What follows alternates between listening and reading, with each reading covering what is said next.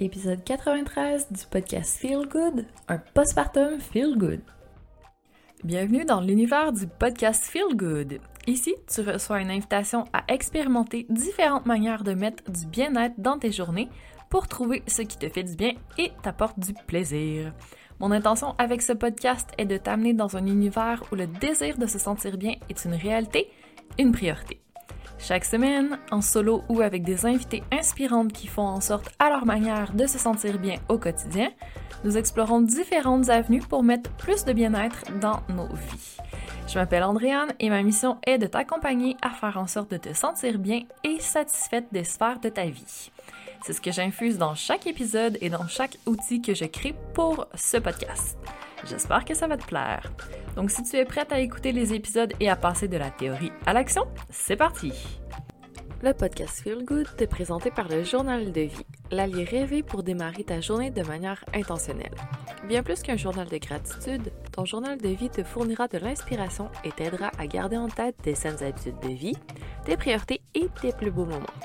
Et il y a aussi une version pour enfants. Tu peux te procurer un journal de vie via le lien dans les ressources de l'épisode et obtenir 10% de rabais avec le code AAG10.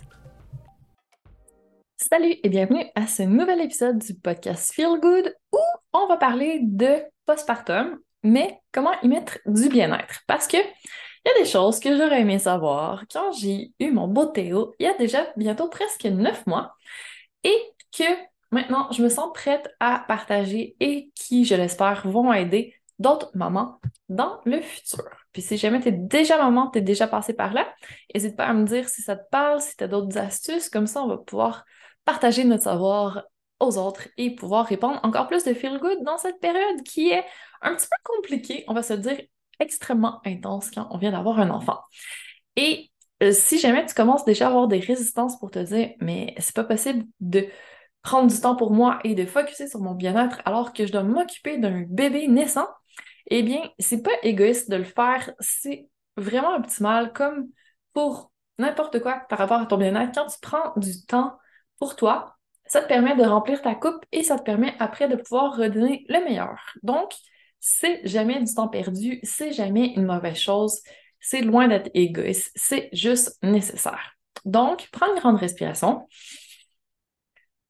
Et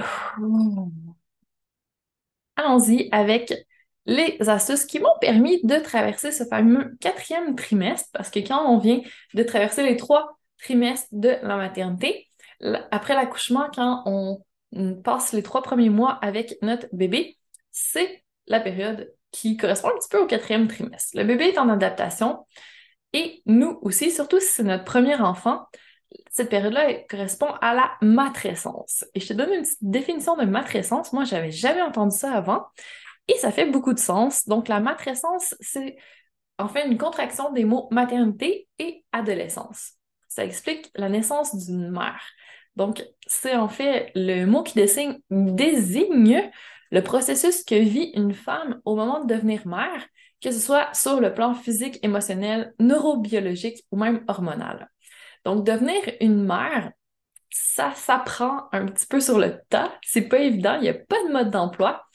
Et en fait, c'est autant un apprentissage de comment interagir, comment lire notre bébé et comment nous apprendre à nous retrouver là-dedans et à suivre notre intuition parce qu'on va recevoir plein de conseils, on va lire plein de choses, mais des fois, ça fonctionne pas avec notre bébé où on sent à l'intérieur de nous que c'est pas comme ça qu'on veut faire et c'est parfait. Il faut vraiment apprendre à se faire confiance là-dedans, même si on peut avoir des avis contraires parce que au final, c'est nous, la maman, qui sait le mieux ce qui est bon pour notre enfant et, à l'occurrence, pour nous-mêmes. Donc, première astuce, première chose que j'aimerais aimé savoir à quel point un accouchement, c'est intense, c'est vraiment quelque chose, ça fait mal et c'est du sport. C'est pire que courir un marathon. Franchement, j'avais jamais.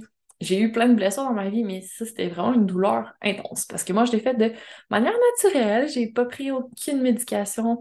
J'ai vraiment bougé pour aider Théo à frayer son chemin puis à sortir. C'était un état méditatif que jamais plus je vais connaître. et c'était un méga effort physique. Donc franchement, lis sur la préparation à l'accouchement, pratique-toi à te mettre dans un état méditatif, décide si tu veux faire ça de manière naturelle en bougeant et je te mettrai des ressources dans les liens de l'épisode parce que Bernadette de Gasquet est ma référence absolue par rapport à la physionomie de comment accoucher de manière naturelle, comment récupérer après l'accouchement, comment prendre soin de son périnée. Super intéressant, vraiment des lectures que je te recommande fortement. Et si tu as déjà eu tes enfants, ça demeure quand même pertinent parce que c'est sûr que ça laisse des traces avoir un enfant. Donc, c'est toujours bon à savoir. Il n'est jamais trop tard, mais c'est sûr que si on le fait dès le départ, dès qu'on accouche, ça va être plus facile. Donc, une fois qu'on a passé au travers de cette épreuve physique, mentale, émotionnelle, etc., là, on arrive dans la période de récupération. Et oh là là, ça non plus, j'étais pas prête à avoir des pertes pendant des jours, à, être brûlée, pas dormir après, ça aide pas. Donc, c'est vraiment difficile physiquement les premiers jours, les premières semaines après l'accouchement. Donc là, on se met en mode mission apprivoiser notre bébé et réapprivoiser notre corps qui est maintenant modifié. Moi, je me suis rendu compte à quel point je sentais plus mon périnée, je savais plus quand j'urinais ou pas.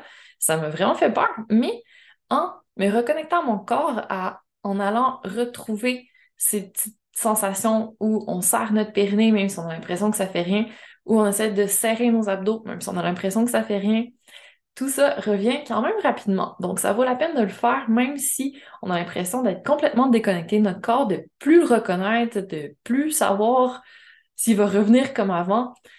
Fais confiance, ça revient. C'est vraiment impressionnant la capacité que notre corps a à se régénérer après. Ça a l'air qu'il est fait pour ça. Donc, faut lui faire confiance. Faut juste lui donner beaucoup d'amour, beaucoup de repos, beaucoup d'eau, une bonne alimentation et avec nos saines habitudes de vie, ça va revenir. Faut pas stresser par rapport à ça. Un stress de moins, on respire. Et par rapport à l'alimentation, pour avoir une alimentation saine après avoir eu un enfant, on n'a pas beaucoup de temps pour cuisiner et on n'a pas envie non plus. Donc, c'est super important d'avoir des repas préparés déjà d'avance. Si tu peux avoir plusieurs semaines de repas, cinq qui sont congelés ou des gens qui t'aident dans ta famille et qui t'en apportent, ça va être un life, lifesaver vraiment super apprécié. Et nous, c'était une taxe de bienvenue. Donc, si les gens de notre famille voulaient venir voir Théo, il fallait qu'ils viennent soit nous faire notre dîner ou notre souper quand ils venaient voir le bébé. Comme ça, on l'appelait notre taxe de bienvenue et ça nous permettait de, quand ils étaient là, d'aller faire une petite sieste peut-être, de faire des, tâches ménagères qu'on n'avait pas le temps de faire ou de prendre un repas sans être interrompu. C'était vraiment fabuleux. Donc, je vais en parler plus tard, mais allez, on peut y aller tout de suite en kayak. C'est vrai, le conseil d'avoir un réseau de sport, c'est super important parce que ça prend vraiment un village pour élever un enfant. Je sais pas si tu as déjà entendu cette expression, mais ça fait tout son sens. Quand tu et dépassé par les événements, vraiment d'avoir quelqu'un qui va venir parler avec toi, qui va venir prendre un petit peu le relais, ça aide. Puis de, parler avec d'autres mamans aussi parce que quand on vit des choses, ben, elles l'ont probablement déjà vécu aussi, puis elles peuvent nous rassurer et ça n'a pas de prix. Donc, vraiment, n'hésite pas à aller chercher du support pour pouvoir passer au travers de tout ça. Et aussi de l'information. Donc, je vais te parler des livres qui m'ont aider. Je l'ai déjà un petit peu mentionné. Mais si on commence avec Bernadette de Gasquet, donc mon corps après bébé, tout se joue avant six semaines ou presque. J'ai plein de petits papiers, là, c'est vraiment ultra important à lire parce que ça nous parle que quand on vient d'accoucher, ben, tout est modifié à l'intérieur. On avait notre utérus qui prenait beaucoup de place, bébé qui comprimait tous les organes. Donc, il faut que ça reprenne sa place. Et ça va se faire dans les six premières semaines. Notre périnée va aussi commencer à refonctionner et nos abdos vont commencer à se ressouder, à retrouver leur longueur normale. Donc, c'est super important de commencer à les travailler, mais vraiment de façon progressive. Et il y a des manières de faire. Donc, elle explique tout très bien dans son livre comment commencer notre rééducation rapidement, mais vraiment de façon adaptée, parce que si on essaie d'aller trop vite, si on va trop fort aussi, on peut augmenter notre diastase du grand droit, donc le muscle le plus superficiel de nos abdos. Lui se sépare quand on a le ventre qui gonfle, et après, les deux côtés de notre grand droit doivent se ressouder.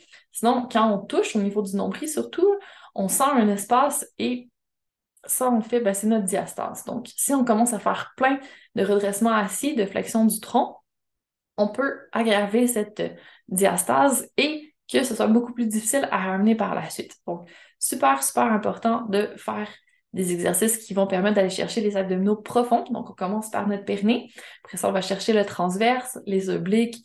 Éventuellement, on va se diriger vers le grand droit, mais il y a vraiment des étapes à suivre et Bernadette l'explique super bien. Et aussi de rester beaucoup alité le plus possible les premières semaines parce que quand on est à l'horizontale, ça permet à nos organes de reprendre leur grosseur normale, de reprendre leur place dans notre abdomen. Alors que quand on est toujours debout, ben, tout est attiré par la gravité vers le bas. Ça appuie beaucoup sur notre périnée, donc c'est plus dur pour le plancher pelvien de se refaire de manière forte et solide, d'éviter les descentes d'organes. Donc, quand on passe du temps à l'été, on peut commencer à allaiter de façon à, être couché. On peut se coucher quand on reçoit de la, de la visite à, la maison. Il y a plein d'opportunités qu'on peut prendre pour s'allonger et être plutôt à l'horizontale qu'à la verticale et permettre à notre corps de récupérer. Donc, je sais que c'est super difficile. J'ai eu extrêmement beaucoup de misère à le faire. Mais quand je passais trop de temps debout, je le sentais tout de suite. J'avais l'impression d'avoir une lourdeur dans mon périnée qui tout appuyait vers le bas. Et je savais que j'en faisais trop à ce moment-là, qu'il fallait vraiment que j'aille m'allonger. Donc, c'est d'être à l'écoute de son corps aussi. Mais franchement, s'il y a un moment dans ta vie où tu peux te permettre d'être plutôt couché, c'est ce moment-là, offre-toi-le, permets-le, parce que ça va t'éviter beaucoup de problèmes par la suite qui vont prendre encore plus de temps, d'énergie et que ça va être plus compliqué. Donc, zéro optimal. Vive l'alimentation sans être toujours couché parce que là, on perd trop de muscles, mais justement, Bernadette donne des exercices qu'on peut faire couché dans notre lit. Donc, on peut joindre l'utile à l'agréable toujours.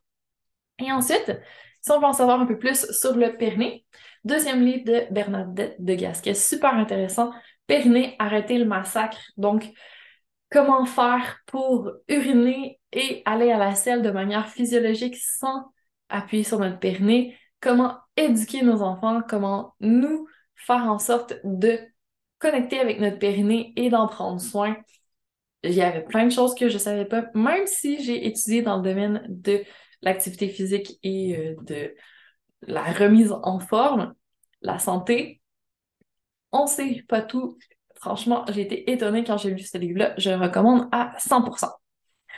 Ensuite, une autre chose qu'on apprivoise quand on vient d'avoir un enfant, c'est l'allaitement. Et j'en ai déjà parlé dans l'épisode précédent que j'ai fait sur la maternité feel good, mais si tu n'as pas trouvé pertinent à ce moment-là, je te re-recommande le livre Bien vivre l'allaitement de Micheline Lanto et Pascal Bussière vraiment super intéressant pour se préparer mentalement, pour relever les petits défis de l'allaitement et vraiment être bien accompagné sur cet aspect-là parce que la majorité de notre journée, c'est pas mal ce qu'on fait à l'été pendant des mois. Et oui, il y a des couches à changer et il y a d'autres choses à côté, mais à l'été, ça prend quand même beaucoup de temps. Donc, super intéressant de savoir comment se préparer de ce côté-là et optimiser un peu le tout. Moi, j'ai pas eu de problème majeur avec l'allaitement. La seule chose, c'est que Théo a la difficulté à prendre le sein, donc on a été vers l'option utiliser une tétrelle. Et j'ai pas été consultée après. Je me suis fait recommander d'aller voir des conseillères en lactation et tout ça pour enlever la tétrelle. Puis, on a décidé de pas le faire parce que ça me protège moi, parce que ça ressemble à un biberon. Donc, quand on veut lui donner le biberon, ça se passe super bien. On peut le faire les deux en parallèle quand je suis pas là, que je m'absente et que c'est son papa qui s'occupe de Théo, il n'y a aucun problème de ce côté-là. Donc, pour nous, ça nous convient d'utiliser cette option-là. Donc, sache que même si on me dit de ne pas le faire, On n'a pas eu de problème euh, de, de... Ah, je cherche le mot, c'est quoi exactement, mais de champignons. Je me rappelle plus c'est quoi, ben le pied, main, bouche, dans le fond, c'est des petites bactéries qui peuvent se développer, mais on n'a pas eu ça, on j'ai pas eu de mastite, j'ai pas eu de problème de production de lait. Tout s'est vraiment bien passé. On touche encore du bois, j'allais encore à neuf mois. Ça commence à diminuer, mais après, chaque personne vit vraiment l'allaitement, encore une fois, à sa manière. C'est une symbiose avec ton enfant que vous vous synchronisez, puis en fonction de si on retourne travailler ou pas, à quel moment, c'est plus ou moins facile, on peut tirer notre lait, mais Vraiment, il n'y a pas de bonne réponse. On peut faire de l'allaitement mix. Il y a plein, plein d'options qui s'offrent à nous. Il y en a qui n'allaitent pas du tout. Et c'est parfait. Encore une fois, là-dessus, on se fait confiance. C'est nous, la maman. C'est nous qui savons ce qui est le mieux. Puis, si ça ne convient pas d'allaiter, c'est correct. C'est un choix. Donc, il faut vraiment se respecter là-dedans et s'écouter. Ah, ce qui m'amène à mon prochain point, je trouve que le lâcher prise a été une chose vraiment à imposé par le, postpartum que j'étais obligée de développer la patience, le lâcher prise, parce que on fait pas ce qu'on veut, c'est pas nous le boss, c'est le bébé. Et ça fait en sorte que on doit vraiment se concentrer sur l'essentiel. On passe une majorité de temps à s'occuper de l'enfant, donc à le nourrir, le changer, s'assurer qu'il soit bien, qu'il soit stimulé, puis après ça, quand il dort, là, on a un petit peu de temps pour nous. Et ce temps-là, je te conseille fortement de l'investir à faire des siestes, ce que j'ai pas fait pendant un bout de temps, j'ai résisté et c'est extrêmement important de dormir quand le bébé dort, quand on en a besoin parce que le manque de sommeil, c'est la chose la plus difficile du postpartum, à mon avis. C'est horrible. J'étais pas habituée à manquer de sommeil. J'avais besoin de mes 8 heures pour fonctionner correctement et euh, j'y tenais quand j'avais pas mes 8 heures, je savais pas quoi faire de ma vie. Donc, franchement, j'ai dû apprendre à fonctionner malgré le manque de sommeil, mais c'est un marathon, c'est pas un sprint, c'est pas une petite période où on se dit bon, je dors pas, c'est pas grave, je vais récupérer après. Non! On en a pour des années possiblement à ne pas dormir comme on veut. Donc, c'est super important de récupérer le plus possible le sommeil qui nous manque parce que sinon, on va tirer la patte pendant un bon moment. Donc, économise ses énergies, fais des siestes autant que possible parce que ça va te permettre de durer dans le temps. Parce que quand tu essaies de faire tout ce que tu n'as pas eu le temps de faire avec ton enfant quand il dort, par tes tâches quotidiennes, peut-être travailler un petit peu, ou c'est le moment que tu décides de prendre soin de toi, faut pas que ça nuise justement à ton énergie, faut pas que ça te brûle, faut pas que tu passes encore plus de temps debout, c'est dans ta période où tu dois être plutôt à l'horizontale. Donc, faut lâcher prise. On n'arrivera pas à faire tout comme avant, c'est sûr et certain. Ça sert même à rien de l'essayer. Fais-le et tu vas voir. Donc, faut apprendre nos erreurs et se donner un peu d'indulgence. C'est une période où on est axé sur donner tout ce qu'il faut à notre bébé et c'est parfait. Donc, le reste attendra et il n'y a rien de grave qui va se passer. Donc, laisse passer ces six premières semaines, puis après ça, tu pourras reprendre un petit peu plus de sport, retrouver une routine quotidienne un petit peu plus mouvementée, un petit peu plus variée peut-être. Mais attends tes six semaines, c'est un cadeau que tu peux te faire et à ton enfant aussi, donc laisse passer. Et c'est aussi la période critique, je trouve, pour les hormones. Oh là là, ça aussi, j'étais pas prête. Il y a le côté physique, mais il y a le côté hormonal aussi qui est vraiment montagne russe en postpartum. Donc, ça va se replacer éventuellement, je te rassure. Mais si tu comprends pas, si tu as juste envie de pleurer, si tu es super émotive, si tu réagis comme tu réagirais pas normalement, c'est les hormones. T'es pas en train de devenir folle, c'est correct, ça va passer. Mais après l'accouchement, il y a un crash et après, ça va se rééquilibrer. Donc, c'est normal. T'en fais pas. Vis tes émotions, pleure si tu as besoin, respire, ça va aller. Parle avec des gens, fais du journaling, fais de la méditation, fais tout ce qu'il faut pour te sentir bien. Et si ça dure, que ça commence à prendre plus que six semaines, peut-être penser à aller consulter parce que ça peut être une dépression postpartum aussi. Donc, super important de surveiller les signes parce que ça aussi, c'est commun. Et c'est normal. Des fois, ça arrive. Les hormones ne se replacent pas correctement. On peut avoir besoin d'un petit peu plus de support de ce côté-là. Et il ne faut pas hésiter à aller le chercher pour pouvoir justement se sentir bien le plus possible et pouvoir continuer à bien s'occuper de notre enfant retrouver de part et d'autre la santé et l'équilibre. Donc, cela dit, autre chose que tu peux faire pour ton bien-être, un petit peu plus physique celui-là, c'est après tes six semaines, commencer ta rééducation périnéale. Super important. Moi, ce que j'ai fait, j'ai été d'abord en ostéo. Donc, j'ai été faire vérifier mon bassin, mon coccyx, que tout était en place, que à l'accouchement, il n'y avait rien qui avait été déplacé. Puis après ça, j'avais commencé mon renforcement avec les conseils de Bernadette de Gasquet et j'ai été compléter le tout avec vraiment une physiothérapeute en rééducation périnéale qui m'a vraiment donné des conseils encore plus précis, qui a vérifié ma diastase du grand droit, comment je contractais mes abdos, comment était ma posture. Super intéressant, vraiment. Et si même tu peux le faire avant d'accoucher, savoir comment est ton périnée avant qu'il y ait un enfant qui passe dedans, si tu accouches par voie naturelle. Donc, ça va être vraiment une bonne chose de savoir d'où tu pars avant de faire le check après l'accouchement. Mais si c'est pas le cas, c'est pas grave, c'est quand même super intéressant et vraiment éclairant pour la suite. Donc, n'hésite pas à aller consulter. Et comme on porte beaucoup notre enfant quand même au début, position d'allaitement, c'est un petit peu plus en arrondi vers l'avant, ça peut amener des tensions, ça peut être vraiment apprécié d'aller en massothérapie également pour compléter un petit peu le rééquilibrage de tes muscles et tout. Et peut-être aller chercher davantage d'étirement, donc Attention à tes pectoraux, attention aussi à la corde des rotateurs qui peut être un petit peu plus atteinte étant donné la posture plus arrondie. Donc, aller chercher un peu de travail postural et d'étirement, avoir vraiment une bonne position d'allaitement, être soutenu le plus possible quand on tient notre enfant, avoir un coussin sous le bébé, utiliser un sac pour porter l'enfant plutôt que de l'avoir toujours dans nos bras, un sac de portage. Il y a plein de choses qui peuvent aider au niveau postural, au niveau physique. Donc, de ce côté-là, c'est une option intéressante aussi à explorer. Il y a plein de modèles différents.